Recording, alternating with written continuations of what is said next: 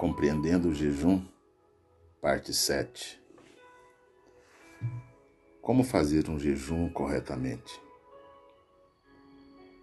O jejum deve ser aliado à oração e com vista a nutrir a alma e o espírito. Portanto, segue algumas dicas para que o jejum que agrada a Deus, independente do propósito que você tem em mente. Comece o seu jejum com oração. Não tenha pressa. Demore, derrame-se na presença de Deus.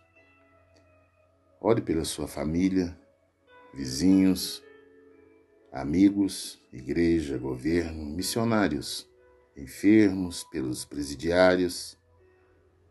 1 Timóteo, capítulo 2, do versículo 1 ao 4. Você verá que não faltará gente por quem orar, mas faltará tempo. Se achar interessante, pode elaborar uma lista de propósito de oração previamente. Cante louvores ao Senhor, adore-o na beleza da sua santidade. O inário da sua igreja, no nosso caso batistas, cantor cristão, pode ser um ótimo auxílio nesta hora com cânticos devocionais. Que não seja mero exercício vocal, mas de fato um louvor que proceda da alma.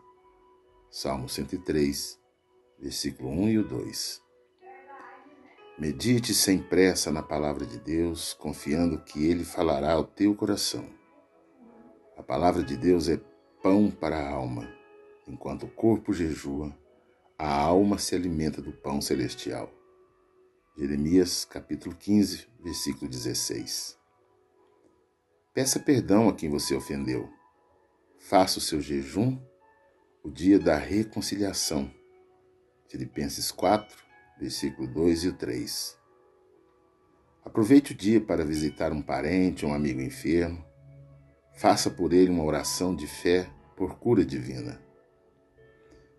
Dele também assistência material que for possível. Isaías 58, versículos 6 e 7.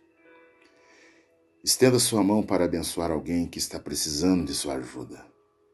Um simples doação para aliviar o sofrimento de alguém que se encontra em aperto é um jejum que agrada a Deus.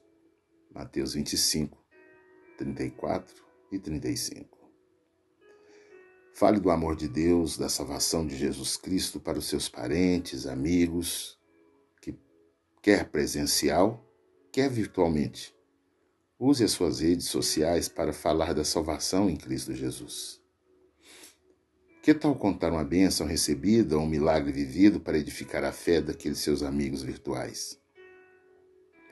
Não desperdice o seu tempo, não desperdice o seu dia de jejum em fofocas ou contendas teológicas.